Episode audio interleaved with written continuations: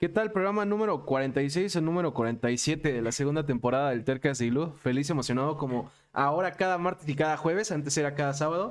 Eh, traigo un invitado que, que, también tenía muchas ganas de traer y que afortunadamente pues ya hoy se concreta.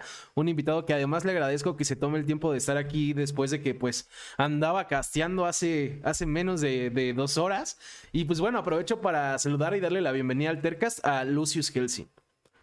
Gracias, querido, ¿cómo andás? Contento de estar acá, por supuesto, gracias por la invitación, no me lo voy a perder, vi que, vi que varios conocidos también míos, colegas, han, han venido al programa, así que dije, bueno, te, hay que dar una oportunidad también, así que, además, no, no, no hay tantas entrevistas, ¿eh? no, no es algo tan común y a veces está un poco bueno que conozcan un poco más a la persona que está como al otro lado de la pantalla. Claro, es chido. A mí me gusta justo por eso. Me gusta conocer eh, a las personas porque casi todos, eh, si no es que todos, tienen como una historia interesante, eh, tienen pues motiv motivaciones parecidas, historias que vale la pena contar.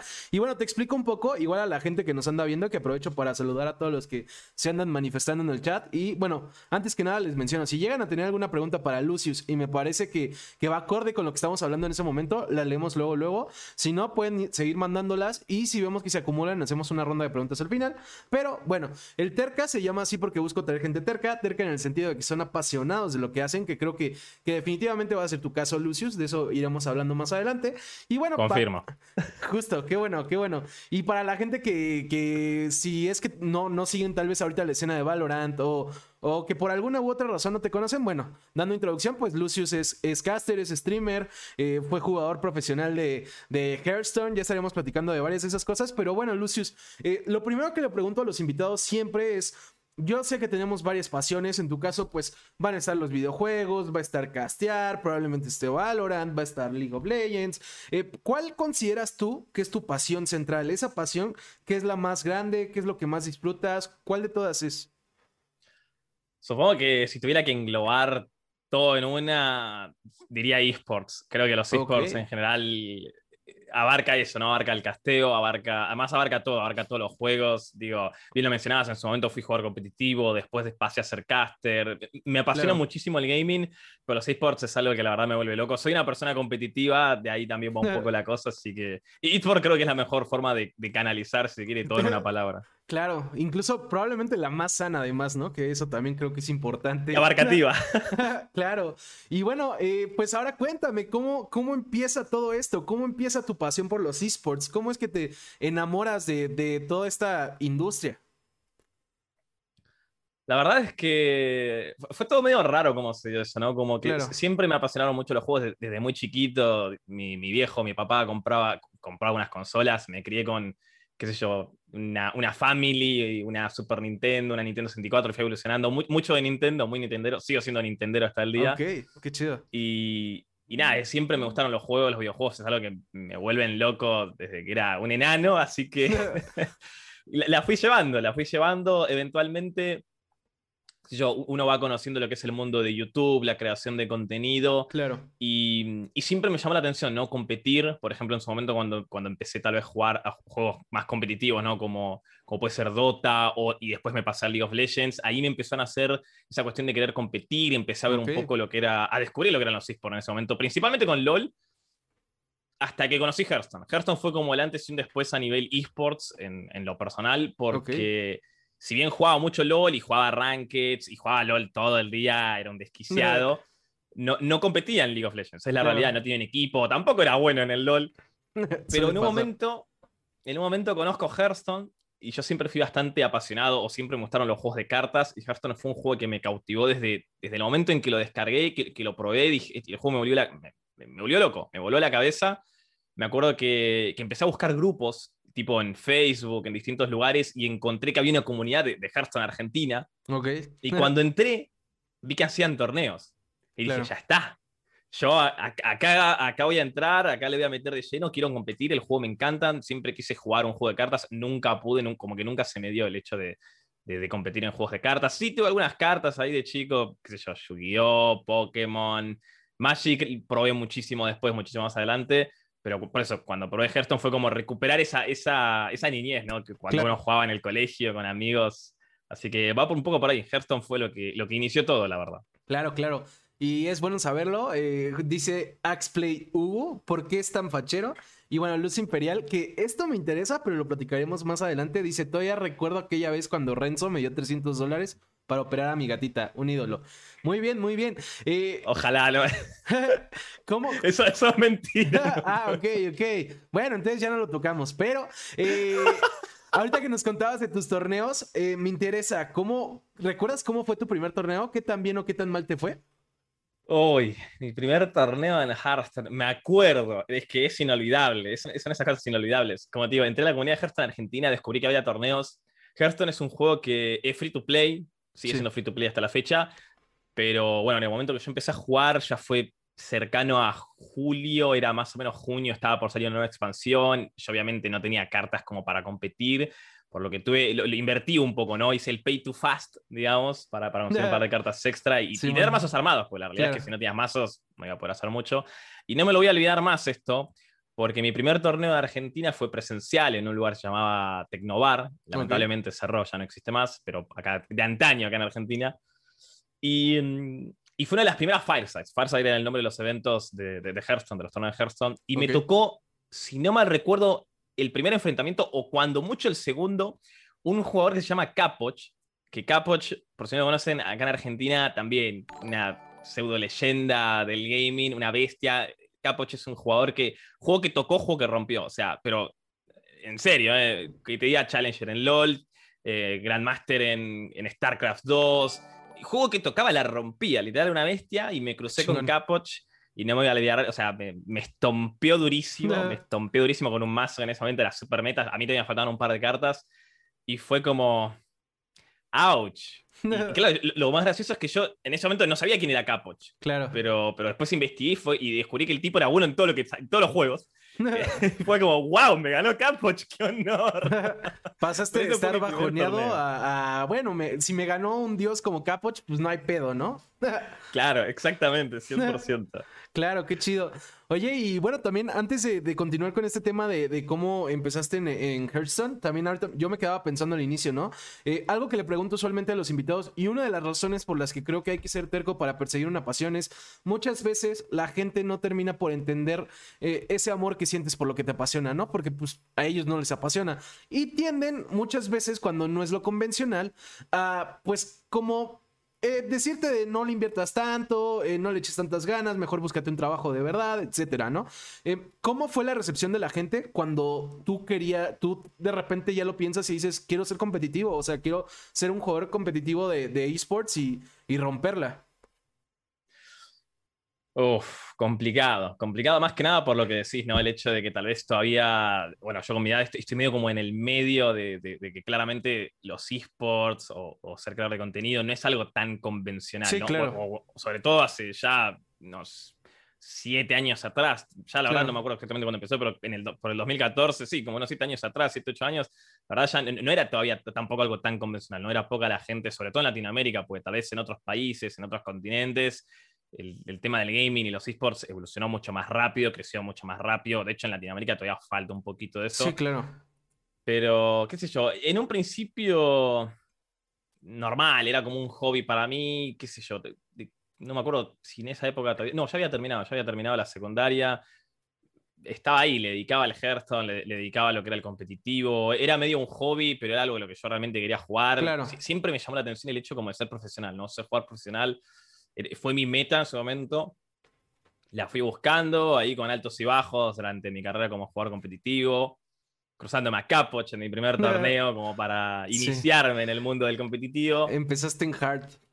sí, empecé en hard, empecé en hard. Eh, pero estuvo, digo, lo bueno de ese tipo de cosas, más que en esa época todavía no existía ni la pandemia, era algo impensado, era los torneos eran presenciales, digo, más allá de que el juego se podía jugar online y todo, se hacían torneos presenciales, entonces podías conocer gente, conocí varios jugadores que después fueron compañeros, armamos algunos equipos, te ayudaban a mejorar, entrenábamos, practicábamos y, y así a poquito fui como mejorando mucho en el juego. ¿no? Cuando inicié en Hearthstone, la verdad que era malísimo, así que el, normal, normal era, malísimo, con el tiempo fui aprendiendo mucho y gracias a la gente que me acompañó. Ahora, a nivel tal vez amistades, familia es un poco más difícil, ¿no? Porque como lo mencionás, no, es algo tan convencional que uno quiera ser, no sé, gamer o creador de contenido, o al menos hace ocho años atrás no era algo tan normal. Sí, claro. Youtuber, streamer, lo que sea, así que una mezcla. Hubo apoyo de, la gente cercana que, fui conociendo el ambiente y, después tal vez la gente cercana a lo que sería, entre comillas, la vida real o, o, la vida personal de uno, más o menos. Al principio no tanto, pero a poco se fue ganando ese espacio. Claro. Bueno, y ok, ya eh, pierdes con Capoch, empezaste en Hart en tu primer torneo. Em, ¿Qué sigue ahí? Porque ya digo, ya nos contabas un poquito, ¿no? Eh, empiezas a conocer gente, empiezas a entrenar, empiezas a practicar, pero ¿cómo se va desarrollando? Y también algo que pensaba, ¿cuánto tiempo le dedicabas más o menos al día para llegar al nivel que llegaste a tener? A la juega todo el día. yo, yo, yo, soy eh, muy, yo la persona un poco extremista, ¿no? Es como que voy a, a todo nada, yo voy de lleno, no me importa absolutamente nada. Claro. Invertía una cantidad de horas que es una locura. Actualmente le estoy invirtiendo muchísimas horas al gaming. Claro. Es algo que, que sé yo, me divierte, me da placer, es algo que realmente me gusta y se disfruta muchísimo. En su momento le dedicaba muchísimas horas, estaba todo el día jugando. Fui variando, ¿no? En su momento era League of Legends, tratando de mejorar en el LoL, después del LoL pasé al Hearthstone, pero sí una cantidad de horas ridícula. Estaba todo el día jugando, así que muchísimo. Claro. ¿Cuál es tu partida como jugador profesional que más recuerdas? Esa que, fue la más inolvidable para ti. Uy, tengo, tengo, tengo dos. Okay. Tengo dos que, por suerte están grabadas y están en, YouTube. Se pueden encontrar que fue la cúspide como mi, de, mi carrera como jugador competitivo. Fue, fue mi mejor momento. Fue cuando clasifiqué a la WSG. Creo que fue el 2016 que nada, es un torneazo impresionante, es prácticamente un mundial. Es un torneo que cuenta con, con clasificatorias regionales primero, y de ahí tenés que jugar contra los clasificados de las distintas regiones, y finalmente se juega lo que sería como la gran final de, de, este, de este, mundial de la WSG en China. Okay. Es un torneo bastante popular, bastante famoso. Yo participé en el 2016, llegué a clasificar en Hearthstone eh, con otro argentino, también con otro colega. Y las partidas de recuerdo son una en el stage de Brasil, que, fue contra uno de los favoritos, que le gané. Qué chido. Por, eso la recuerdo bastante bien. Y la otra fue en el escenario principal, cuando ya estaba en China, ya estaba en esa fase ya eh, de, gran final contra el que era el mejor, el mejor jugador del torneo o el, favorito del torneo. Y ahí me, fui estompeado. me, me, di una paliza, pero bueno, eh, inolvidable. La experiencia y todo es simplemente inolvidable. Claro. Y bueno, antes de, continuar con, tu carrera, eh, ¿cómo, por ejemplo, ahorita que contabas de, por ejemplo, en Brasil, ¿no? Que le ganas al favorito, ¿cómo le hacías? Eh, o cómo te preparaste para esa partida, ¿no? Porque eh, siempre cuando o, sea, siempre es complicado para los dos equipos, para los dos jugadores, ¿no? O sea, siempre el que, el que todos esperan que gane, pues trae esa presión de que esperan que gane, ¿no? Y por otro lado, el que creen que no va a ganar, pues si bien no trae la presión de, que es lo esperado, pues traes la presión de que sabes que dicen que, el otro te va a ganar, ¿no? ¿Cómo le hiciste tú para, para ganarle a, esta persona? O sea, ¿cómo te preparaste? La verdad tenía mucho miedo. Estaba miedo, principalmente miedo. A ver, sí. Además, en el escenario principal fue como mi primera gran experiencia a, ese nivel, ¿no? Porque primero que nada, no es lo mismo jugar un online que jugar un presencial. Ya eso cambia muchísimo. Sí, claro. tal, vez, tal vez en un juego como, como Hearthstone no cambia tanto a nivel periférico y eso, porque es un juego de cartas, no, no, te va a cambiar el mouse que tengas o el teclado que tengas. Es, podés, estar un poco, más, un poco más o menos cómodo, pero no, no te va a cambiar. No es como League of Legends, Valorant, donde estás realmente tu teclado, tu mouse Claro. Em, pero aún así cambia muchísimo, porque uno cuando juega online está en la comodidad de su casa, cuando va un presencial, como por ejemplo acá, bueno, acá se llaman ciber, no sé cómo se llamarán allá en México, ¿no? Pero lugares donde tiene muchas computadoras Y, vas y, se hacían torneos acá, ya, ya ejercía cierta presión.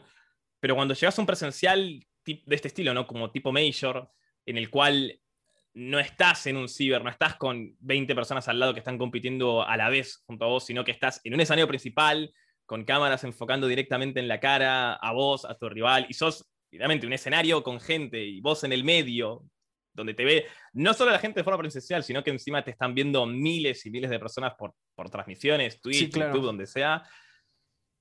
Es duro, es duro. La magia del presencial es, es otra cosa. La verdad es que en su momento muchísimos nervios, muchísimo tenía miedo, más, como te digo, era el favorito y, así como anecdótico puedo contar que de hecho el jugador era, eh, si no mal recuerdo, de Estados Unidos. Y, y, tipo, nos, conocimos en el hotel y todo ahí, nos llevamos súper bien, había buena onda, lo ayudé de hecho con un par de cosas que me había, que me había pedido ahí en Brasil, por lo que había buena onda, pero cuando llegó el torneo ahí es cuando se ven las cosas de verdad, ¿no? Y me acuerdo que él habló con, con otro competidor justo antes de subir al escenario, que era, que era el canadiense, y le dice, le dice a este chico, le dice, I got this. Lo tengo, tipo, como que me lo voy a amasar y a casa, facilito, rápido. Y cuando le dijo eso con tanta confianza, ya me quedé mirando como. Mm". como que me dio miedo. Sí, claro. me dio más miedo. Después le gané y bueno, el pobre, el pobre, el pobre jugador se fue bastante tilteado, bastante enojado, bastante, bastante decepcionado. Digo, obviamente todo bien, me dio la mano y todo, pero me, me sentí, no te voy a mentir, me sentí hasta incómodo porque pasé como de tener súper buena onda con el chabón, me había caído bien, increíble. Y en ese momento en el que le gané y el tipo claramente se quedó como enojado, diciendo, no puedo creer, perdí esto. Porque más creo que no solo perdió contra mí, sino que creo que hasta de alguna forma le costé la clasificación a la siguiente instancia. Entonces era como que e, era muy importante el partido para él y, y bueno, nada, en el momento es normal, la bronca de, perder, obviamente a nadie le gusta. Pero fue también karma por confiarse. Yo creo que sí, yo creo que sí. De hecho, la, partida esa me la acuerdo porque en el último enfrentamiento, no me acuerdo si terminamos 2 a 2 o por ahí íbamos bastante parejo y en el, y en el, último, en el último juego, que era justo un, mirror match, era exactamente el mismo mazo o, la misma clase al menos, terminé teniendo una mano inicial, pero de esas que sí, y bueno, el juego quiere que ganes, ya está, el azar, el RNG está de tu lado tuve un inicio, pero bestial, descomunal, del cual era prácticamente imposible recuperarse. Y bueno, así gané la partida. El RNG, el dios del RNG estuvo de mi lado, pero bueno, como decimos, capaz un poco el karma por, por confiarse sí. y. Sí, nunca debes de confiarte contra tu rival. Antes de leerte una pregunta que nos están haciendo en el chat, nada más me interesa, ok, ya nos contaste incluso tus mejores momentos, ya nos contaste cómo llegaste aquí. Ok, eres profesional de Hearthstone. ¿Por qué decides de repente eh, dejarlo y cómo empiezas a crear contenido? ¿Cómo empiezas a castear? Eh, ¿Cómo fue este proceso? La época del casteo viene poco después de que empecé a competir. En realidad es como que el casteo siempre me llamó la atención, pero mm, como que uno a veces tiene la duda, ¿no? De, sí, claro. ¿Seré bueno? ¿A alguien le gustará? ¿Cómo hago? Porque la realidad es que no, no existe en prácticamente ningún lado una carrera que, de caster, ¿no? No, no existe. Gamer profesional, caster profesional, creador de contenido profesional, no existe. Puedes encontrar cosas similares que sí te pueden ayudar, digo, por ejemplo, en el casteo, tal vez hacer teatro que te pueda ayudar con la voz, te pueda ayudar con gesticulación, un montón de cosas, eh, locución, etcétera, etcétera, etcétera. Pero en sí no hay una carrera específica o especializada en este tipo de, como de áreas. Entonces, sí, claro mi carrera como caster empezó en su momento, estaba viendo un torneo de una comunidad, en su momento, de la comunidad de Hearthstone Perú. Okay. habían empezado a hacer unos torneos así, súper chill, ¿no? como medio casuales, daban ahí un par de, si no me recuerdo, creo que dólares de premio, muy chiquito, pero ahí estaba. Más que nada como para apoyar la comunidad. Y me acuerdo que estaba, estaba viendo la transmisión, yo siendo un espectador normal, un espectador más, y de repente no sé si uno de los casters que estaba narrando tuvo un problema o no podía narrar una siguiente partida y, y la organización dijo, bueno chicos, alguien del chat se quiere sumar. Eh, en ese momento, mira, como que te diga que había, no sé, 10 viewers, o sea, era un torneo súper humilde, súper tranquilo, y dije, yo, dije, ya está, esta es mi oportunidad, me voy a... Claro. una de esas, pruebo qué onda, pruebo si me gusta, pruebo si estoy hecho para eso. Y mi primer casteo fue ese, fue para, una, fue para un torneo súper casual de, de Hearthstone Perú, con, no sé, como con 10 viewers en el chat, y la verdad que me metí a castear y a la organización le gustó como casteé, a la gente del chat también le gustó y fue como un alivio. Igual me acuerdo, no me voy a olvidar más, porque en el momento que me postulé y, que, que nos comunicamos por algún programa de voz, creo que en ese momento Skype, el que estaba de moda. Este, me acuerdo que me estaba transpirando, pero hasta las manos. Estaba, yo me estaba chorreando agua de, los nervios que tenía, me temblaban las manos y estaba ahí tratando de narrar lo, que estaba pasando en Hearthstone, pero, pero cuando empecé a ver que el chat decía, che, me gusta el cast, está bueno, no sé qué, como que me dio un poquito más de confianza, sí, pero sí, terminé de castear y fue como... ¡Uh! claro. Claro, me imagino. ¿Cuándo estabas más nervioso? ¿Cuando esa, esa primera casteada que nos comentas? O, cuando empiezas en el competitivo que también nos contabas, ¿no? Que obviamente pues la presión de, de, saber que la gente estaba viendo, de saber que pues, estabas jugando en las grandes ligas. ¿Cuál crees que sentiste, eh, no sé, que fue más, eh, sentiste más nervios a la hora de hacerlo? Yo creo que a nivel nervios, probablemente el primer casteo, como te digo, ya, ya entré transpirando todo. Eh, cuando empecé a competir, al menos en su momento allá, en el ciber de Tecnobar, sí tenía como mucha ansiedad de, tipo, uh, hay gente, tengo que competir en vivo y hay gente viéndome. Sí tenía mucha ansiedad, estaba bastante nervioso, pero creo que probablemente el, el, casteo fue, fue peor. Sí, igual, por ejemplo, cuando me tocó en el gran escenario en Brasil, ahí la pasé un poco mal, estaba demasiado nervioso. Creo que casi se me pone todo negro en un momento, o sea que no sé cómo aguanté, no sé cómo aguanté allá, pero, pero o sea, obviamente lo recuerdo como una gran y linda experiencia. No fue nada traumático, digamos. Claro, claro. Eh, ahora sí te voy a leer rápido la pregunta que nos hace Leon Riot, que pone, ¿está mal pedirle ayuda monetaria a tus padres para cumplir tus sueños si uno mismo no puede pagarse sus cosas? No creo que esté mal, no, creo que se trate de bien o mal, sinceramente no, no, creo que esté mal, yo creo que uno lo puede, lo puede plantear. La realidad es que yo, creo que el sueño del ser gamer, caster o, cualquier cosa relacionada en este ámbito es, muy difícil, ¿no? Es un sueño muy difícil, es un sueño muy complicado de perseguir. La verdad es que a veces uno tampoco elige a su familia, ¿no? La realidad es que una vez tiene familias que, apoyan más, hay gente que tiene familias que no, prácticamente no apoyan y no quieren saber nada. Digo, yo tuve la suerte en, la, que tal vez en un principio no se me apoyaba tanto o, no me apoyaban, pero tampoco era como que iban 100% en mi contra. Nunca me prohibieron nada, nunca me prohibieron competir, nunca me, no me prohibieron viajar. Como que había una mezcla, había una mezcla.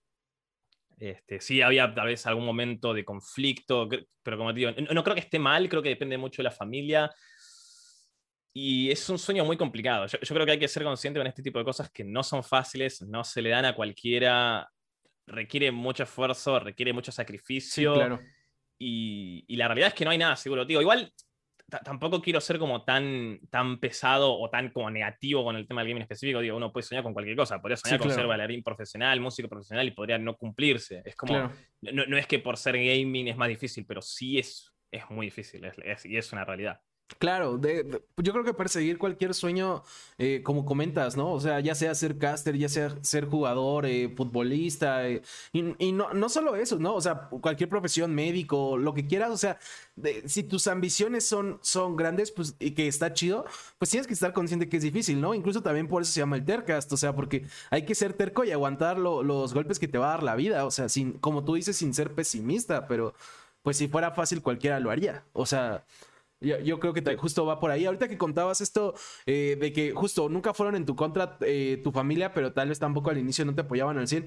¿En qué momento recuerdas que, que, de repente se dieron cuenta que era algo serio, ¿no? O sea, porque he tenido varios invitados, por ejemplo, ahorita me estaba acordando mucho de Fusgo, que, que fue jugador profesional de Clash Royale, que hoy en día es creador de contenido y demás, y justo él me contaba, ¿no? Que hasta que eh, se burlaban en la escuela y hasta que lo, lo eh, lo llevan a, con la selección de Venezuela o lo llevan a una competencia, no recuerdo, eh, es cuando la gente se da cuenta que estaba haciendo pues algo importante, ¿no? ¿En qué momento se dieron cuenta tus papás o tu familia de que pues justo de que no era solo jugar, o sea, de que estabas compitiendo, de que eras bueno, de que tenías talento, de que había futuro.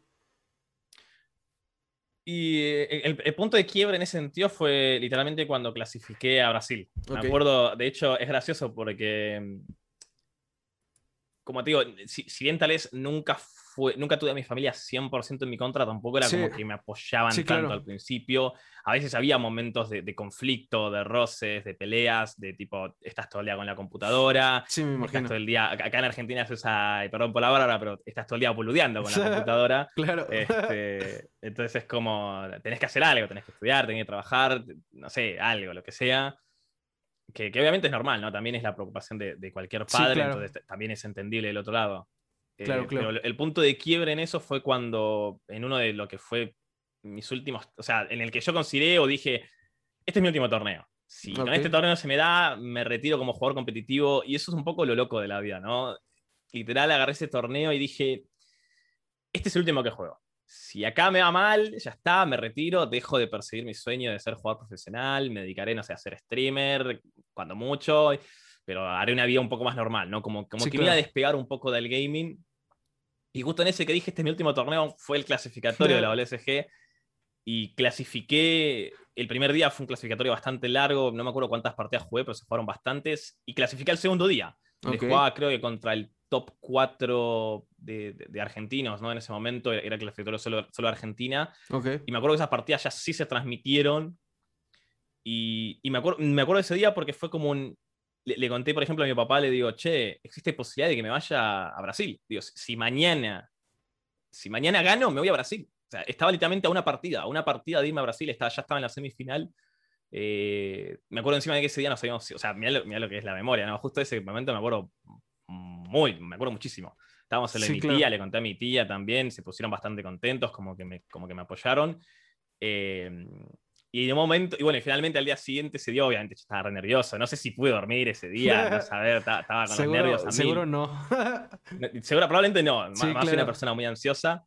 Y me acuerdo que en un momento clasifiqué, gané el partido, y le dije a mi mamá, che, ma, eh, gané, me, voy a Brasil. Y mi mamá me hizo, me miró como en cara, ¿qué, qué estás diciendo? ¿Cómo que te vas a dónde? ¿De qué estás hablando? No entendía nada, o sea, no me dio ni pelota.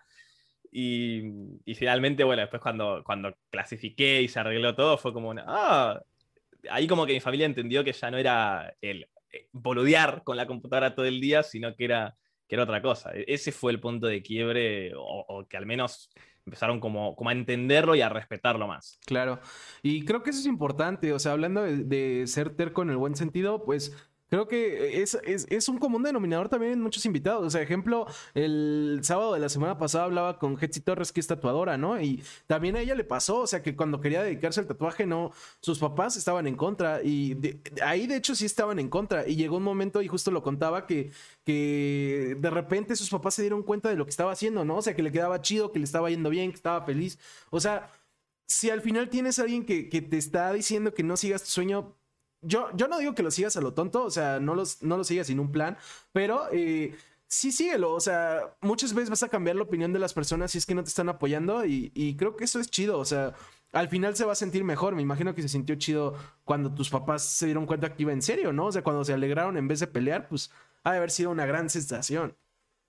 Sí, eso antes y después, ¿no? Como te digo, es, el punto de quiebre. Eventualmente igual siguió un poco el, conflicto, pero ya era distinto, ya lo veían distinto, ya no era el, como te digo, el, estás, estás, ahí todo el día boludeando, sino como que, bueno, está practicando o está, está haciendo cosas, Entonces lo, entendieron de otra manera. Yo creo que va mucho también por lo que te mencionaba antes. Digo, tampoco me puedo poner en el lugar de todas las familias, cada uno sabrá cómo es la suya, pero en general el miedo típico, o al menos el de mi experiencia personal, es el de tus padres no quieren que, te mueras de hambre, ¿no? En, resumidas cuentas, te quieren ver bien, quieren que, te puedas dedicar a algo en lo que, te, sirva para vivir. Sí, claro. Esa es la realidad. Entonces, si vos le decís, quiero ser, tal vez, bueno, como el caso de la invitada del otro día, que quiero ser tatuadora, uno dice, mm, ¿y, qué onda con eso? ¿Te va a ir bien? ¿Cómo funciona? ¿Cómo, cómo, cómo sustentás tu vida base eso? Y con el gaming exactamente lo mismo. Jugar profesional, ser, ser caster, bueno, ¿y cómo haces? Sobre todo considerando que el gaming, como tío, no, no hay una carrera que te profesionalice, no hay tampoco un trabajo oficial. Es como que no, hay cosas que todavía no están regularizadas.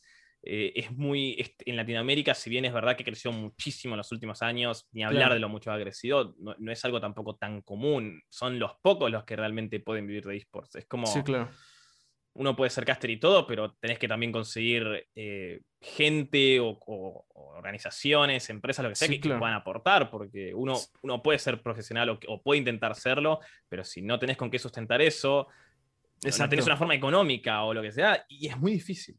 Exacto, sí, claro, necesitas, justo a eso me refiero con lo de no lo sigas a lo tonto, ¿no? O sea, tienes que tener un plan porque no puedes arriesgarte a no tener ese sustento, como comentas. Habrá gente con oportunidades más fáciles de, intentarlo y habrá gente que le cueste más trabajo, ¿no? Eh, ahora sí, igual antes de leerte esta pregunta que hace Hendersoft, Lucius, ok, ya me contaste cómo, cómo empezaste a castear también. ¿Cómo y por qué dejas el, el competitivo? O sea, ¿cuándo pasa y por qué lo haces? El tema de competir es complicado, ¿no? Porque mm, es muy difícil querer abarcar, ¿no? La, frase de mucho, mucha abarca, poco aprieta, aplica muy bien a esto. si uno quiere ser competitivo, tiene que sacrificar mucho, ¿no? Sí. Es, tiempo, es esfuerzo, es energías. Sí, claro. Eh, es salud mental, física, absolutamente todo, ¿no? Porque competir te lleva al límite. Sí, y esto aplica a cualquiera. En el gaming pasa exactamente lo mismo, aunque me digas, estás sentado en la silla, sí, pero la energía mental que gastas para, para rendir al máximo es, muchísima, es, realmente un montón, es exactamente lo mismo que hacer un deporte tradicional. Sí, claro. Entonces, e, es muy difícil, por ejemplo, no sé, querer ser jugador profesional, competitivo y encima ser creador de contenido, ser streamer. No es que no puedan ir de la mano, de hecho, muchos jugadores competitivos terminan siendo streamers increíbles, les va súper bien, complementan muy bien. Hay, stream, hay, hay jugadores competitivos, de hecho, terminan hasta ganando más con streams que que compitiendo, pero no es tan fácil encontrar un equilibrio porque tenés que tener en cuenta, necesitas practicar, necesitas mejorar. Si vos streameás, de alguna forma estás exponiendo tu, tu, gameplay, cómo jugás, tus estrategias, tu forma de pensar, lo que puede tal vez permitir, qué sé yo, que el día del mañana te, puedan conterear o, puedan planificar cosas, no teniendo en cuenta ese tipo de, de, información. Entonces, claro. es como, es delicado, no es tan fácil ser jugador competitivo, ser jugador profesional y encima crear contenido. Yo creo que igual tienen que ir un poco de la mano. Yo creo que un jugador competitivo que no explota el lado de, la creación de contenido me parece que está perdiendo una oportunidad, sobre todo cuando vamos a niveles más altos, ¿no? cuando son más profesionales. Porque tienes, mucha exposición, participas en torneos y encima tienes un equipo con el que te va bien y todo eso, te estás perdiendo la posibilidad de hacer crecer tu canal de YouTube, tu, propia imagen. Y, y, lo que a veces yo considero que no se entiende del todo a veces, o no todos los jugadores o no todas las personas lo entienden, es que el jugador no es solo cómo juega, no, es solo jugar bien y ya está, o ganar, es, es la imagen que tiene, es si, uno además de jugar bien y, que, le va bien en torneos, hace contenido, termina, termina trabajando más su imagen. Y su imagen sirve un montón, porque después de todo, la única forma de conseguir sponsors o apoyo de distintas entidades o equipos es precisamente teniendo algo que se pueda vender. Claro, incluso es como un plan a futuro, ¿no? O sea, porque pues todos los jugadores tarde o temprano se van a tener que retirar, ¿no? Y si no, como dices, si no aprovechaste para crear contenido, si bien se vale, eh, y si bien puedes hacerlo una vez que acaba tu carrera, pues va a ser más difícil que si lo hubieras hecho antes, ¿no? Y muchas veces, como comentas, de, ahí viene, eh, pues esta, esta entrada de, de dinero o esta entrada económica y este modo de vida posterior a jugar. Ahorita justo cuando contabas esto yo me quedaba pensando, a mí siempre me, hasta hoy, me ha sacado de onda, pues que los jugadores tienden a retirarse al, pues relativamente poco tiempo, ¿no? O sea, digo, habrá jugadores que llevan muchos más años, otros que no, pero siento que sí, no, sí se retiran relativamente rápido, pero yo creo que es por esto que comentas, ¿no? O sea, muchas veces no nos ponemos a pensar en el nivel de presión que también llevan, o sea, es porque como, o sea, es como lo dices, no además del gasto físico, emocional y mental, también es la presión de tal vez que tu equipo te pide que llegues a tal punto, ¿no? De que la gente además, este, una te pueden aplaudir una buena partida, ¿no? Pero si tienes una mala partida, da igual si las últimas cinco las jugaste mal. Ese día, digo bien, ese día te va a llover, ¿no?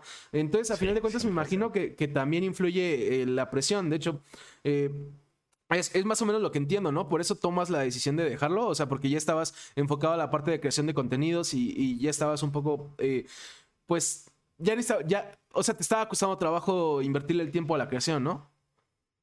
Sí, sentía que, como te digo, ¿no? Que si competía y streameaba, como que terminaba dándole más valor a uno que, al otro, sin querer, de hecho sin querer, como que si streameaba mucho, practicaba menos o trijardeaba menos, claro. lo que me llevaba tal vez a bajar el nivel eh, competitivo, prestarle menos atención, entonces era algo como medio en lo que, en lo que había que tener cuidado y sentí que, en ese momento, al menos cuando yo tomé la decisión de, de, decir, bueno, no quiero competir más o voy a competir un poco más casual, es cuando decidí, dije, me encanta streamear, me encanta streamear, la paso súper bien, me divierto un montón tener gente viéndome, poder charlar con ellos, hacerlos reír, alegrarlos un poco el día. Y, dije, me gusta más, me gusta más esa, sensación, ¿no? Donde simplemente me ahorro tal vez el mal trago de, ir a un torneo, de prepararme durante mucho tiempo y, perder. Como te decía, digo, perder no le gusta a nadie, absolutamente a nadie.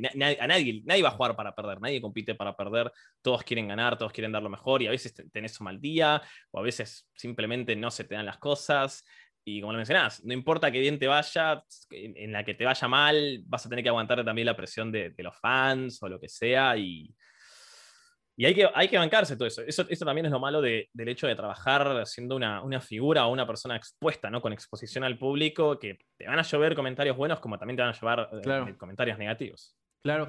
Que justo ahorita también lo que yo me quedaba pensando y quiero saber tu opinión es, pues a final de cuentas también la, la, parte del streaming y la creación de contenidos también lleva presión, ¿no? O sea, porque la, uno, pues tal vez ya cuando tienes la fortuna de tener una comunidad, eh, pues esperan que les des ese contenido, ¿no? O sea, no, no, no hay de que, eh, o sea, sí se puede, ¿no? Pero no hay de que descanses y, no subas algo o no streames y la gente no te vaya a decir, oye, te estaba esperando, ¿no? Además también, eh, pues la vida del streamer es a veces estresante, o sea, porque así como duele perder una partida, justo algo que he platicado con varios streamers es un mal stream duele feo. Digo, no sé cómo sea tu opinión, pero un mal stream eh, también se siente, se siente feo. O sea, ese día que te falló el equipo o ese día que, que no sé, que por la razón que sea te fue mal o, o lo que sea, también es complicado, ¿no?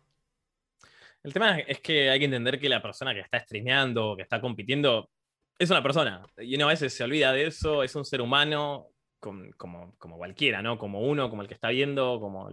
Y, y, esa persona que está del otro lado tiene una vida personal, tiene sus sentimientos, sus emociones, puede tener un mal día, le puede haber pasado algo, puede estar de, mal humor, puede estar más sensible, más susceptible, o simplemente no le pasó nada, pero se es un día de eso, se desde que se levantó de la cama se levantó como, no sé, hoy estoy raro, hoy es un mal día, me levanté mal, no sé, no, no me pasó nada en particular, pero no es un buen día, no, no tengo ganas de nada.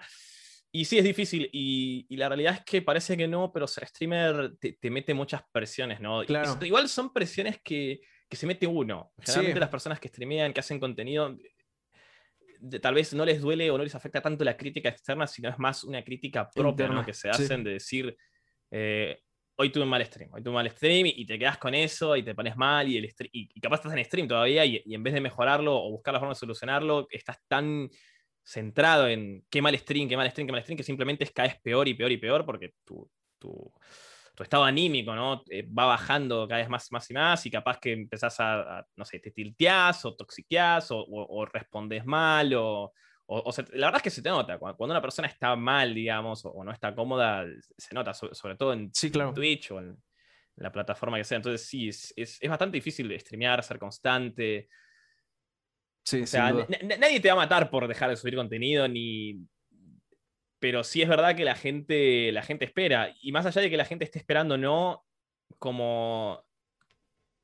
Hay, hay tanta competencia, hay tantos creadores de contenido, hay tanto contenido en cualquier red social o plataforma que si vos dejás de subir contenido, chao. O sea, sí, claro. ¿quién eras? La gente, se olvidan, la gente se olvida, tu canal empieza a morir y tener que revivir eso es bastante complicado también, ¿no? No, es tan fácil, a no ser que ya haya llegado a un punto en el que ya sos muy grande o encuentres la forma de tener un, súper regreso, pero el tema de subir contenido constante, streamer constante todos los días, es una cuestión de, eso, de que la gente sepa de que estás ahí, de que, de que, no, vas no, que no va a faltar eso, y, y, eso claramente no solo lleva tiempo, sino que es una presión para la persona que lo está haciendo. Claro, claro, completamente de acuerdo, y es muy cierto. Muchas veces eh, todavía más que la presión de las personas, generalmente también creo que es un común denominador entre los streamers, eh, la autopresión y, este, muchas veces buen, eh, o sea, en intención, buen deseo de, mejorar todo lo que estás haciendo, a veces termina afectando. te voy a leer ahora sí la pregunta que hace Hendersoft. Pregunta, yo tengo una pregunta, me gustaría saber por qué dejó un poco de lado el LOL. Actualmente no ando jugando mucho el LOL. Este, tengo mis épocas, igual con los juegos tengo mis épocas. League of Legends es como. Es mi primer amor, es el primer juego que tal vez. Eh, bueno, en realidad hubo, muchos juegos a los que le metí muchísimo tiempo y muchísimo amor también, pero League of Legends fue el primero, tal vez, en el cual realmente le metí muchísimas horas. Eh, empecé jugando Dota, por ejemplo, hasta que conocí el LOL, y bueno, conocí el LOL, lo amé, me encantó, jugué eh, yo, empecé a jugar LOL cuando ni siquiera existían los servidores de Latinoamérica. Imagínate en la Season 2, de la Season 2, o sea, ya 8 años. Ah, un poquito, un poquito. y jugué toda la Season 3 entera, jugué un poco de la 4. Eventualmente, como que e, es, difícil mantenerse o hacer siempre lo mismo. Y más allá de eso, me pasó que, por ejemplo, en el medio conocí Hearthstone. Entonces, en la época que empecé a jugar Hearthstone, empecé a crear contenido de Hearthstone, por ejemplo, ahí sí dejé de lado League of Legends. Eh, a partir de la Season 5 ni jugué y si jugué fue como súper casual, con amigos o, o, no mucho más que eso.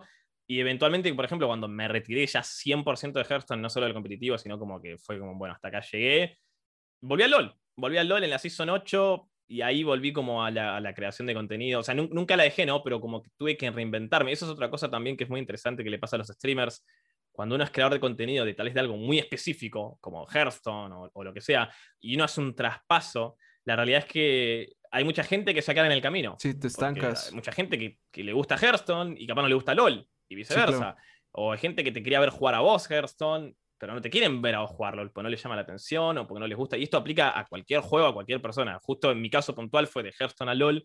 Eh, sentí una gran pérdida. De hecho, en ese momento estaba levantando bastantes viewers, como que tenía, por lo menos un promedio, una, media de 60 viewers y estaba en crecimiento. Y dije, bueno, basta, no sé, no, quiero más. Y cuando empecé a jugar a LOL, fue empezar de vuelta, fue bajar a 10 viewers de nuevo, porque la gente que me seguía en Hearthstone me quería ver jugar Hearthstone. Y está perfecto. Entonces, eso también eh, llega a ser una traba, ¿no? Para crear contenido de, tipo, ¿qué hago? ¿Innovo, cambio, no cambio, me quedo, trato de, ir, de hacerlo de a poco? Es bastante complicada la creación de contenido. Sí, claro. Sí, y también eh, justo es un común denominador, o sea, ha pasado con varios invitados, ¿no? Que todos tuvieron, bueno, muchos tuvieron este punto de, duda, de debate interno, de, que una parte de ellos, por la razón que sea, ¿no? Quería eh, hacer streams o crear contenidos de otras cosas, pero sabes, ¿no? Que, va a haber gente que, lo va, que vas a perder, ¿no? Y ahí tienes que decidir si, si continuar haciendo contenidos para esta gente, para que se quede, o, hacer el cambio, que yo creo que lo más sano es hacer el cambio porque también tienes que, a pesar de que lo generes para otras personas, también tiene que, tienes que disfrutarlo, ¿no? Porque si no, eh, pues vas a ser infeliz. Entonces, ¿qué, sentido tiene seguir haciendo algo que ya no te gusta, que ya no te apasiona? Eh, creo que, que, sí es un, muy buen punto. Y bueno, también justo creo que la clave en ese momento, eh, cuando cambias de juego, que también es algo que, a mí me gusta, por ejemplo, de, tus streams, que, son variados, que hay varios juegos. Eh, creo que la clave para justo seguir teniendo ese público es generar una comunidad, ¿no? Que creo que tú la tienes. Eh, justo tienes una comunidad ya tan marcada que al parecer hasta donas dinero para operaciones de gatos ficticios, ¿no? Eh, según los imperial, ¿no? Entonces, pues también, ¿cómo, ¿cómo de repente justo haces este cambio y demás, ¿cómo empiezas a, generar esa comunidad? O sea, ¿qué crees que fue la clave para que Lucius Helsing tuviera su propia comunidad? La verdad que yo vengo trabajando en la comunidad desde, desde que empecé a streamer, ¿no? Soy muy, muy fan o, me gusta mucho el concepto de familia. De hecho, mi comunidad se llama La Conofamilia. Familia. Eh, varios están, de hecho, en el stream viendo la entrevista. sí, claro. Eh, y, y va un poco por ahí, ¿no? Creo que no sé, no, me gusta ver a la gente como un número de, tipo, ah, bueno, tengo, no sé, 20, 100, 300, 10 mil millones de viewers, eh, sino de como tratar de conocerlos. Por eso también es una de las razones por las cuales soy tal vez, o, me gusta más streamear que hacer contenido grabado, porque siento que me da una conexión más real con la gente, ¿no? Porque un stream es en vivo, vos puedes hablar con la gente, están ahí, te escuchan, los lees, los podés conocer, los podés reconocer, y eso hace que, que sea algo mucho más cercano, ¿no? Y, por eso tengo como ese, ese amor al stream. Y como te digo, es, algo que en realidad vengo trabajando desde siempre, desde la época de Hearthstone, de, que me gusta hablar con la gente, me gusta conocer a la gente que está viendo mi stream, aunque sean simplemente sus nicks, ¿no? Pero decir, ah, ¿qué tal? ¿Cómo te va? Axplay, Pamplay, justo varios están escribiendo en el chat, me alegra verlos todos los días. Eh, y ver también el hecho de que, de que llega un punto en el que tal vez se armó una confianza o, o un cariño tan grande que más allá de que hagas otro contenido que tal vez no les gusta, no les llaman la atención, lo ven igual, porque es un, te banco, te banco, me gusta lo que haces, te quiero apoyar, aunque esto tal vez no me guste. y, también cuando uno arma una comunidad, logra, logra generar algo que, por ejemplo, ¿no? Digo, tal vez las mismas personas que acabo de nombrar no les interesaba, qué sé yo, el Valorant. O, nunca hubiesen jugado Valorant, pero de repente empiezo a jugar Valorant, empiezo a gastar Valorant, es como un, a ver, vamos a ver qué es Valorant vamos a ver qué tiene para mostrarnos. Y, el, día de hoy, por ejemplo, toda, casi toda mi comunidad que, que juega a LOL, de repente empezó a jugar Valorant. Qué chido. Y, es por eso, ¿no? Es porque, tipo, ah, che, está bueno el Valorant, me gusta, me gusta lo que nos está mostrando. Y, tal vez si no hubiese sido por eso, de, que yo lo probaba o, o, de que les o, de simplemente darme una oportunidad por ser yo, capaz nunca hubiesen probado Valorant o nunca hubiesen probado. Y así aplica a cualquier juego o a cualquier actividad. Claro. Ahorita que justo mencionas Valorant, que pues digo, lo hablábamos, ¿no? Hace menos de dos horas estabas eh, casteando todavía en, en, este juego, justo retomando la parte del casteo. Ok, ya, ya platicamos un poco de la creación de contenidos, incluso ya preguntaban de, de lo de LOL. Eh, ¿cómo, cómo, ¿Cómo es ese desarrollo, ese proceso para seguir casteando, o sea, en el que vas siguiendo casteando y cómo llegas a, a convertirte en caster de Valorant, ¿no? Que pues literal estabas hace dos horas en eso, ¿no? sí, sí, estaba, hace unas horitas justo estaba narrando. Em, creo que cuando uno empieza algo, vas consiguiendo bases, ¿no? Por ejemplo, cuando uno quiere jugar profesional de algo, digo, yo en su momento fui jugador profesional de Hearthstone y, vas agarrando bases, ¿no? Fui, fui siendo streamer, entonces después, más allá de que cambies, las bases están. Obviamente no es lo mismo, tenés que aprenderte todo lo nuevo, me refiero. Yo en su momento, por ejemplo, arranqué casteando Hearthstone, pero gracias a esa confianza que conseguí, de repente empecé a castear League of Legends. Cuando, cuando volví al LOL, cuando dejé Hearthstone, em, em, casteé LOL, me, enamoré del casteo de LOL, estuve casteando LOL durante unos dos años aproximadamente, distintos torneos, algunos un poquito más grandes, otros un poquito más chicos, algunos presenciales también. Eh, pero es eso, es como la base está, digo, la base de, cómo ponerte en cámara, de qué cosas tenés que decir, qué cosas no puedes decir, cómo hablarle a la cámara o cómo interactuar con el público, qué, cosas relatar, están. Sí, tal vez tenés que aprenderte, por ejemplo, digo, Valorant no es Hearthstone, Valorant no es LOL, LOL así, ¿no? Viceversa. Entonces, tenés que aprenderte los términos del juego, tenés que aprenderte el teórico del juego. No, es tan sencillo como tipo, ah, ok, sos caster de Valorant, bueno, narrame League of Legends. Sí, claro. No, lamentablemente no. Es como pedirle a un relator de fútbol que te narre un partido de volei. Y digo, sí, probablemente pueda intentarlo y, no suene tan mal, pero capaz que no sabe ni cómo llaman los puntos en el volei, ni, ni cuándo es una falta, ni, ¿entendés? Hay un montón de cosas técnicas que no va a saber y que obviamente para alguien que, por ejemplo, ve volei, se va a dar cuenta que esa persona no sabe relatar volei. Sí, sí, sí, claro. Justo, eh, bueno, es algo que, que, también a mí me llamaba, ¿no? Ese proceso de, ir pasando de caster de, juego a juego, ¿no? Porque, pues obviamente tiene sus complicaciones, ¿no? Eh, y tú lo, tú lo decías, si no los dominas, este... Pues, y, no solo no dominarlos, ¿no? Sino que a final de cuentas no son iguales. Incluso eh, tal vez la, velocidad a la que van, las partes más apasionantes no son iguales. Este. Pues justo. Eh, ok. ya empiezas a jugar Valorant, ya, ya casteabas LOL. ¿Cómo te vuelves caster también de Valorant? ¿Cómo, cómo surge esta oportunidad? Eh, y pues no sé, cuéntame un poquito, ¿cómo fue ese proceso? ¿Cómo fue la dificultad de hacerlo? Eh, bueno, eh, puntualmente algo que dijiste que es muy cierto, digo, no todos los juegos tienen los, mismos tiempos. Por ejemplo, League of Legends es una partida que dura 40, media hora en promedio, puede durar 40, 50, una hora, si se va como demasiado larga. Y Valorant, si, si, bien tal vez en tiempo general puede durar lo mismo, porque una partida de Valorant en promedio dura unos 40 minutos aproximadamente, no es lo mismo, porque vos en League of Legends tal vez tenés 10, 20 minutos en los cuales no pasa nada, pues son 10 personas farmeando. en altos niveles competitivos son 10 personas farmeando. Tenés que saber llevar eso durante 10, 20 minutos una partida y que sea interesante para el público. En cambio, en Valorant, en un juego como Valorant, donde si bien sí la partida puede durar 40 minutos, sí puedes tener tiempos como, llamémoslo, muertos, entre comillas, o aburridos, donde no pasa nada, pero como son rondas de, dos minutos cada ronda, eventualmente sabes que tarde o temprano va a haber conflicto, va a haber acción, todo el tiempo, constantemente. Entonces tenés que estar atento a eso. Eh, y de hecho, bueno, lo exageramos más si querés. Imagínate pasar a castear un juego de cartas. Donde, o sea, narrar un juego de cartas, algo como League of Legends, donde digo, en Hearthstone no tenés teamfights, no tenés rondas. Sí, claro. O sea, bueno, tenés turnos, pero son turnos, no, es como tipo, no, y mira el ganqueo que va a pegar. Entonces hay, hay, que, hay que saber llevar un poco eso también. Sí, sí, sí. Eh, ahí está bastante divertido. El tema de cómo, de cómo llegué a castear Valorant fue, fue bastante particular. Yo el año. ¿Cuándo fue? En 2019. En 2019. A final de 2019, durante 2019, mejor dicho, trabajé en un centro de deportes electrónicos acá en Argentina que se abrió. Seguí desarrollando un poco más mi carrera como caster. De hecho, empecé también a hacer host de eventos. Fui productor de eventos. Hice de todo. En 2019 hice de todo gracias a ese lugar en el que confió en mí. Me permitió como crecer y juntar un montón de experiencia. Lo, que me terminó, lo, que me terminó llevando a conocer, o, tal vez al revés, en realidad, a que LVP me conozca.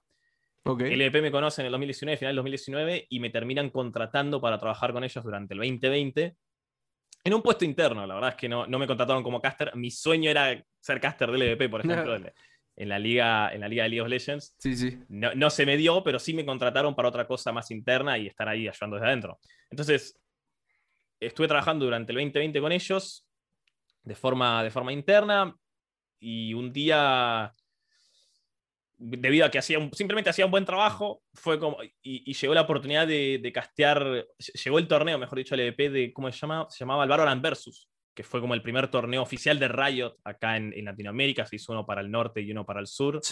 Eh, el del sur se lo dieron eh, a LVP, la, segunda mitad creo que se le dieron el LVP y la otra se le habían dado a temporada, por ahí va un poco la historia, pero bueno, yo estaba en el LVP, LVP me dijeron, necesitamos caster de Valorant. Lucius, sos caster, ¿querés castear Valorant? Y yo la verdad estaba como. yo quiero castear LOL. originalmente, originalmente yo quería castear LOL. Era, como mi sueño, era, mi meta era ser caster de LOL. Y, y, la verdad fue como dije, bueno, a ver, todo no se puede en la vida. Se me está dando una oportunidad, sería, sería un poco tonto de mi parte no aprovecharla. Entonces, LVP me dio, en ese sentido, como que me dio la mano, me, extendió el brazo, me dio esa oportunidad, me dijeron, mira, estamos un caster de Valorant, si querés, eh, como, como hiciste un buen trabajo durante el año y qué sé yo, te vamos a dar la oportunidad de que te presentes. Si nos gusta tu, como tu caster y yo, nosotros te ponemos como caster de Valorant. Fui, la rendí, o sea, eh, di la prueba y qué sé yo, le gustó, y ahí quedé. Esa fue literalmente mi primera experiencia en Valorant. Yo, por supuesto, ya venía jugando Valorant igual porque desde, desde que el juego salió me llamó la atención y, me, me, interesaba, me, me, gustaba. De hecho, empecé a jugar Counter antes de salir a Valorant como para no estar tan perdido en el tema del shooter. Ok. Y, mm, pero así, así fue literalmente como empecé a castear Valorant. Fue gracias al LVP que me dio la oportunidad y casté el Valorant Versus a mediados, fue tipo ahí por julio más o menos del año pasado, el Valorant Versus. Y ahí arrancó mi carrera como caster Valorant. La verdad es que si no hubiese sido por el LVP, tal vez hoy no estaría casteando el BCT, literalmente. Que justo también algo que creo que es importante a la hora de perseguir un sueño es saber aprovechar las oportunidades, ¿no? Que al menos en, en, tu caso y en esta entrevista tengo dos muy claras, ¿no? Que las mencionabas, que fue cuando eh, pues te sale esta oportunidad de castear por primera vez cuando estabas viendo eh, este, este evento, este torneo de Hearthstone. Y bueno, esta también, ¿no? Que tal vez querías castear eh, LOL, pero te sale la oportunidad de castear Valorant. Que también creo que es importante saber mutar los sueños, tal vez a veces, porque tal vez no te van a salir igual, pero tú lo haces aquí, ¿no? Lo haces, aprovechas esta oportunidad y también. Y creo que son oportunidades buenas que también te han llevado a, a vivir cosas chidas, a disfrutar cosas que haces. ¿Hubo alguna vez una eh, especie de oportunidad como estas que decidieras no tomar? Porque eh, también es eh, importante saber identificar cuándo tomarlas y cuándo no. No sé si en tu caso hubo alguna que tal vez pudo haber sido una oportunidad de algo que decidiste no tomar. Que recuerde, diría que no. Diría que generalmente si tuve alguna oportunidad la tomé, o en este momento si hubo alguna oportunidad que tuve y no, recuerdo si, rechacé alguna oportunidad. Digo, a ver, rechazar, he rechazado alguna que otra propuesta, alguna que otro evento, pero no, no era como una oportunidad real, era simplemente un evento, un trabajo más. Ahora, como, como te menciono, ¿no? y esa, esa es la, la, clave, viste en el clavo 100%, fui mutando. ¿A qué me refiero? En su momento, yo quería ser caster del LVP y terminé trabajando interno. Eh, fue tomar eso, fue un, a ver, digo, no estaré haciendo tal vez mi meta, que mi meta era ser caster, pero estoy trabajando dentro de los esports, eh, en, algo, en algo grande, en algo importantísimo como el VP. Entonces yo claramente lo acepté, si bien no era lo que quería, lo acepté orgulloso y estuve muy contento y muy cómodo trabajando con ellos durante todo el año pasado. Este, y como te menciono, gracias a eso, gracias a que tomé esa oportunidad, gracias a que acepté eso, pude ser caster de Valorant. Tal vez si no hubiese aceptado ese trabajo de interno, nunca se me hubiese ofrecido ser caster de Valorant, y lo cual me trae hasta acá. Entonces es un poco, un poco eso, ¿no? Ir tomando distintas oportunidades. De hecho, en su momento también tuve la, la oportunidad de ser observer de, de, League of Legends en el reality show de, de, Desafío, Desafío ESPN, Camino a League of Legends. No sé si lo conoces o no, pero fue un reality TV bastante popular también a finales del 2019. Y fue literalmente lo mismo. Fue, necesitamos un observer. Lucius, sos observer. Sí, no, algo lo tomé. Me hubiese gustado ser caster. Me preguntaba, ¿qué te hubiese gustado hacer dentro del programa? Y me hubiese encantado ser caster, me hubiese encantado ser talento en cámara, pero se me dio la oportunidad de ser observer y de que me paguen por eso. Venga, ¿por, qué, no? ¿por qué no lo voy a tomar? Son oportunidades que te van abriendo distintas cosas, me van dando, te dan experiencia laboral, te dan, te dan experiencia, te dan, te dan dinero, que digo, es muy importante, ¿no? Yo, yo desde el 2019 que, que vengo como profesionalizándome en todo esto, porque antes del 2019 si gané dinero ha sido migajas, digo, de, tal vez donaciones, de tal vez suscripciones, de tal vez algún que otro torneo que me pudo haber pagado algún dinero, pero en general me atrevería a decir que ha sido todo. no, no quiero decir pérdida, porque no, no, es como una pérdida, ¿no? Pero inversión, literalmente inversión en, digo, mi PC no me salió barata, el micrófono tampoco, pagar el internet, o, o, en el momento que yo decido, por ejemplo, comprar paquete de carta en Hearthstone para competir, es, es, una inversión, o sea, yo estoy gastando dinero para que me vaya mejor en la, en la competencia, y es un poco eso, y, y, te digo, em, yo empecé a competir en 2014 y recién en el 2019 empecé como a vivir de esto, ¿entendés? Con, con, por ejemplo, trabajando en el Baires Sports Center, que era este centro de deportes electrónicos, haciendo eventos, casteando, eh, siendo productor, cuidando el lugar, haciendo streams. Después tuve la oportunidad de, de ser observer en el reality show de, de, ESPN, que fue exactamente lo mismo. Digo, tal vez no era exactamente lo que yo buscaba, pero lo tomé porque sabía que era una oportunidad, una oportunidad única. Al fin y al cabo son oportunidades únicas y si no las tomás, eh, son una picardía, la verdad. Claro, claro. Justo igual, eh, algo que decías al inicio de la entrevista también es, eh, pues que obviamente todos estos eh, tipos de sueños, todos estos tipos de trabajos en, en los esports, en el gaming, pues conllevan sacrificios, ¿no? Que igual que cualquier sueño. ¿Cuál consideras que fue como el más, el sacrificio más grande que tuviste que hacer para, para vivir el sueño que, que hoy en día estás viviendo? Uf complicado. Eh, más, que, más que nada porque fueron sacrificios. Uno sacrifica muchas veces, o, bueno, yo al menos puntualmente he sacrificado bastante lo social. Me imagino. qué sé yo, como tengo tanto trabajo a veces entre casteos o transmisiones o streamear, es como un poner por delante, por ejemplo, no sé, un stream a, no sé, a salir con alguien, a salir con amigos, porque es como, no, tengo que hacer stream o. Claro. No, tengo que hacer un torneo, sacrificar, no sé, cumpleaños personales o, de gente cercana, como familia, como amigos. Entonces, te, lleva también de alguna forma un poco como, como aislarte todo esto. Es bastante difícil encontrar un buen balance entre, sí, claro. entre lo que uno hace. ¿no? Es importante encontrar un balance porque claramente no está bueno vivir ni encerrado en tu casa, ni en tu cuarto, ni, ni trabajando 24/7. Uno tiene que tener sus tiempos para descansar, para, para compartir con, con amigos, una pareja, su familia a mí, en lo personal, bueno, como te digo, en su momento varios conflictos familiares, eventualmente se fueron como solucionando de a poco. En el momento que vieron que, empecé como a vivir de esto, fue como un buenísimo, ya está, estamos más tranquilos. Pero, pero como fueron muchos años, en su momento también tuve mil y un problemas con mi pareja en ese momento y, y complicados. Era, eran problemas complicados donde tal vez no me apoyaban tanto obviamente la, comunidad o la gente que te sigue por eso que, vos haces siempre te va a apoyar. la, gente miraba mis streams, me, bancaba súper fuerte. Eh, y a nivel sacrificio, está, está, la verdad está difícil. Diría que es, simplemente todo eso, ¿no? Lo, social, las cosas que uno deja de hacer tal vez por uno y o por los demás como para priorizar su trabajo. Ahí creo que está el sacrificio más grande y que, y que ahí, ahí, se genera el conflicto, ¿no? De que no todo el mundo lo entiende. Como te decía, en su momento mi pareja no lo entendía, era como un estás todo el día en la PC o haciendo streams o no sé qué, era, dame, necesito que me des más tiempo o necesito que, hagamos otras cosas. Sí, claro. Y, tal vez no entendía que yo estaba como invirtiendo tanto tiempo, tanto esfuerzo en algo que, que, simplemente era lo que a mí me apasionaba y a mí me gustaba. Claro, claro, y, y sí, como comentas es complicado y siempre es importante pues darle un equilibrio, ¿no?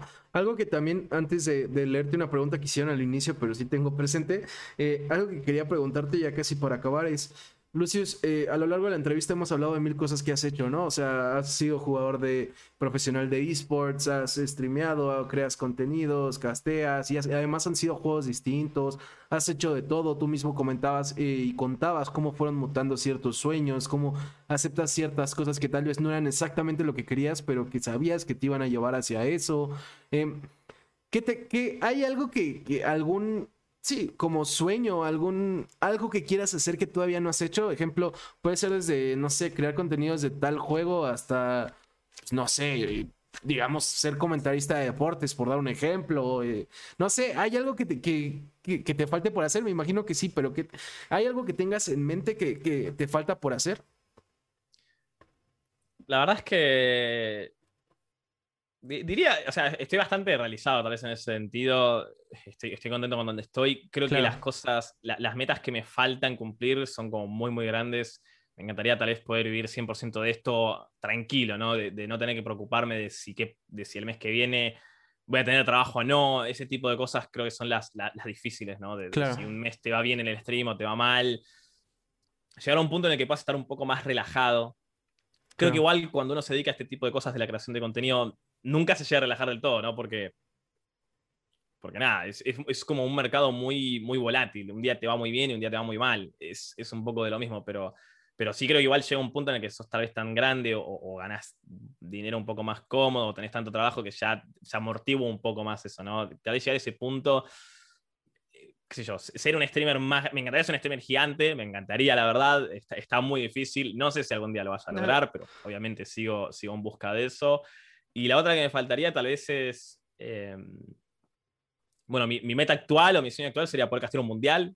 Eh, estuve muy, o sea, ya más o menos cumplí eso un poco hace, eh, o sea, hace poquito, hecho, con el Valorant Master 2, porque fue prácticamente un mundial, ¿no? Casteando a la gente que estaba jugando desde Islandia, de todo el mundo, o sea, que literalmente es como castear un mundial pero me gustaría tal vez vivir la experiencia o llegar a decir, bueno, ser, ser caster tal vez oficial de radio en algún momento, creo que es el sueño que tengo en este momento, de poder vivir de esto, de seguir casteando Valorant, de, de, poder, ¿por qué no? Y ojalá se pueda viajar a México o a donde sea para poder seguir viviendo de, los casteos, narrar presenciales, narrar equipos internacionalmente, ¿no? A, nivel presencial también me encantaría. Creo, que el sueño en este momento es, es poder viajar a más lugares, conocer, ya sea México, Islandia, Berlín, a donde sea que vaya Valorant, ojalá tener la oportunidad de viajar, de, ir, ¿no? De seguir un poco eso, de seguir yendo para adelante y, seguir, seguir trabajando esto, porque la verdad es que a mí eh, me apasiona muchísimo y me encanta. Realmente es algo que disfruto demasiado. Claro, qué chido, suena, suena muy chido y seguramente va a pasar, ¿no?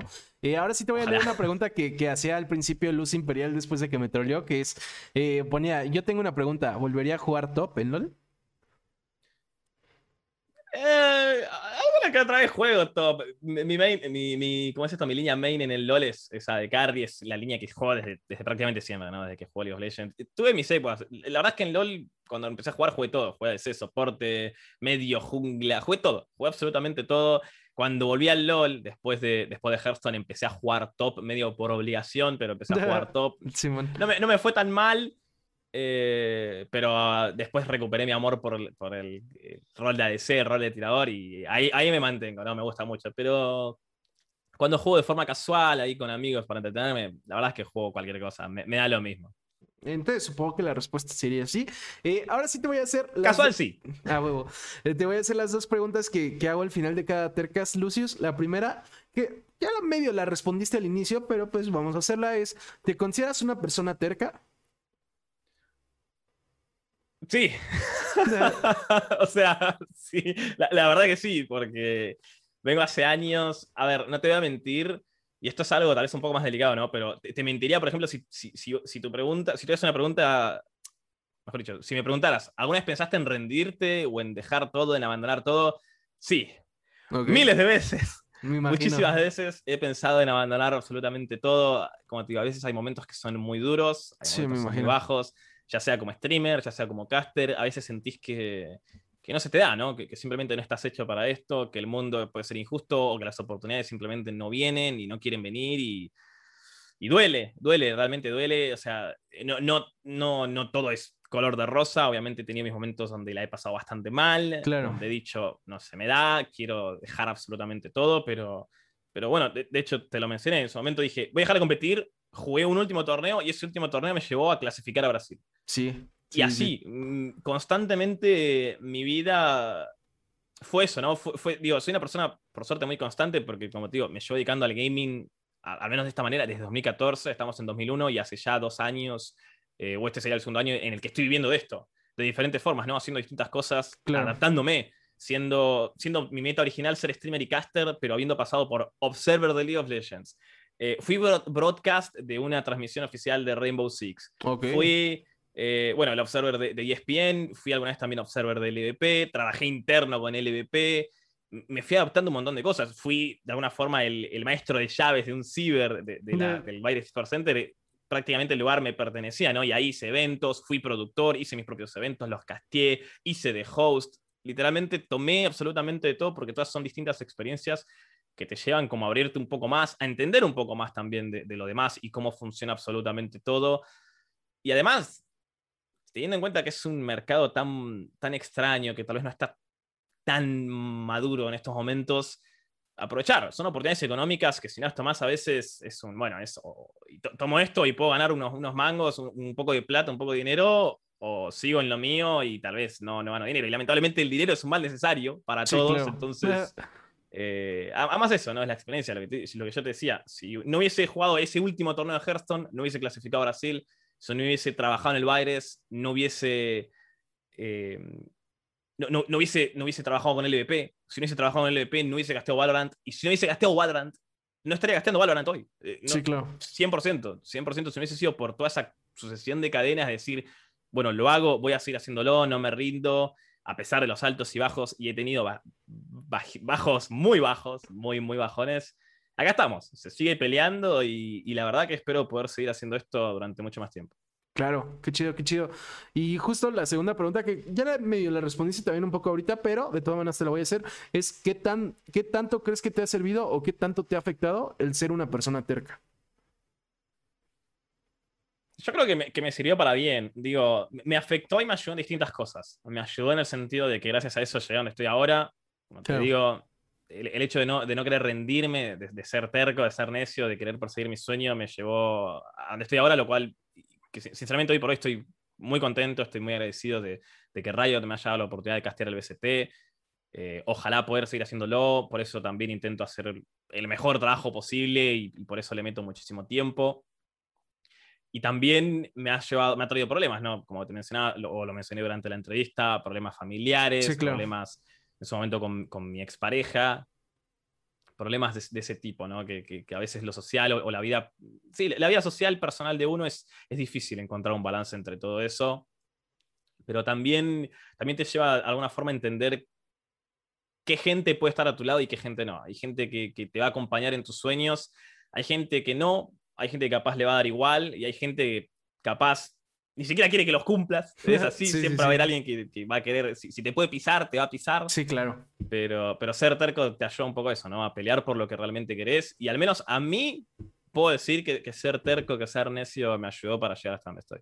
Qué chido, qué chido. Pues aquí, aquí también creemos en, en que la terquedad trae cosas buenas, entonces esperamos que, bueno, también espero que, la gente sea terca. Eh, no sé si Axplay vio el DAP que, que, canjeó, pero bueno, aquí va el tuyo y el de Icrisalis. Ahí les va. Eh, y ahí está, doble. También Lucius lo hizo, para que no digan. Y bueno, Lucius, también algo que hago a partir de esta segunda temporada, antes de acabar el programa, es pedirle al invitado, dependiendo de lo que hayamos hablado, dependiendo del invitado que es y dependiendo de, pues, de lo que se me ocurra, le pido tres recomendaciones de algo. En tu caso, te voy a pedir tres, que nos recomiendes tres creadores de contenido, por la razón que sea, el que quieras, tres creadores de contenido que le recomiendas a la gente. Uy, qué complicado. Lo personal, si te voy a querer eh, recomendar crear de contenido, eh, tengo uno puntual y me gusta muchísimo, es Rohan, tal vez lo conozcan, creador de, League of Legends principalmente. Eh, es un creador de contenido excelente. Ahí hacemos otro sí, me tienen, el micrófono en el proceso, pero no pasa nada. este, Rohan me encanta, es un gran creador de contenido, es una gran persona. Sí, de hecho, Rohan iba a venir hace poco, pero bueno, ya no, cuando empezó el Tercas hace como un año, ya no se pudo, pero pero ojalá y en un futuro lo, traigamos. Hay, que volver, hay que volver a contactarlo. Sí, claro. Es, es, una persona muy constante también. Es una persona que, bueno, vendría bien, solamente en su momento si viene, si algún día viene podrás hablar un poco de la terquedad con él. pero sí, hace un gran contenido, es muy, es muy buena onda. Además, eh, es, como, es como una persona muy...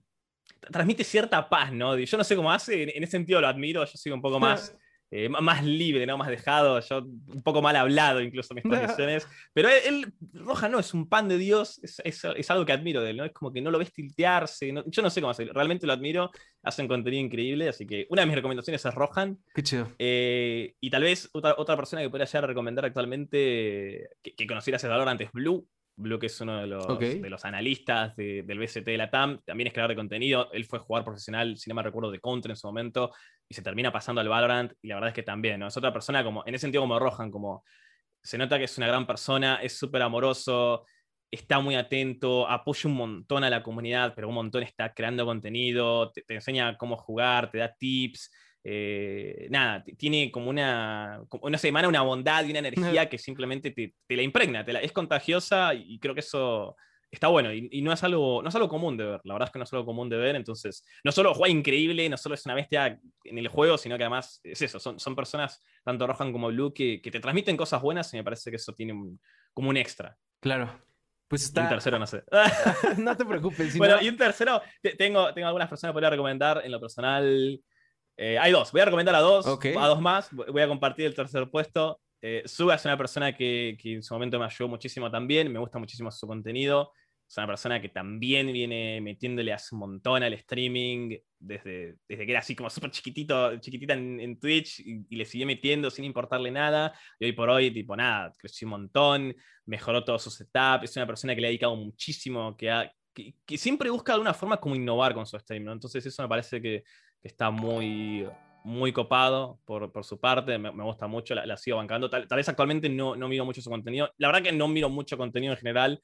Estoy como más ocupado creando o haciendo el mío. Claro, claro. Pero, pero obviamente se la sigue bancando súper fuerte. Y comparto ahí el tercer puesto con Kevo, que es compañero también de Casteos actualmente. Eh, hacemos ahí una muy buena dupla. Empezó a streamear hace poco.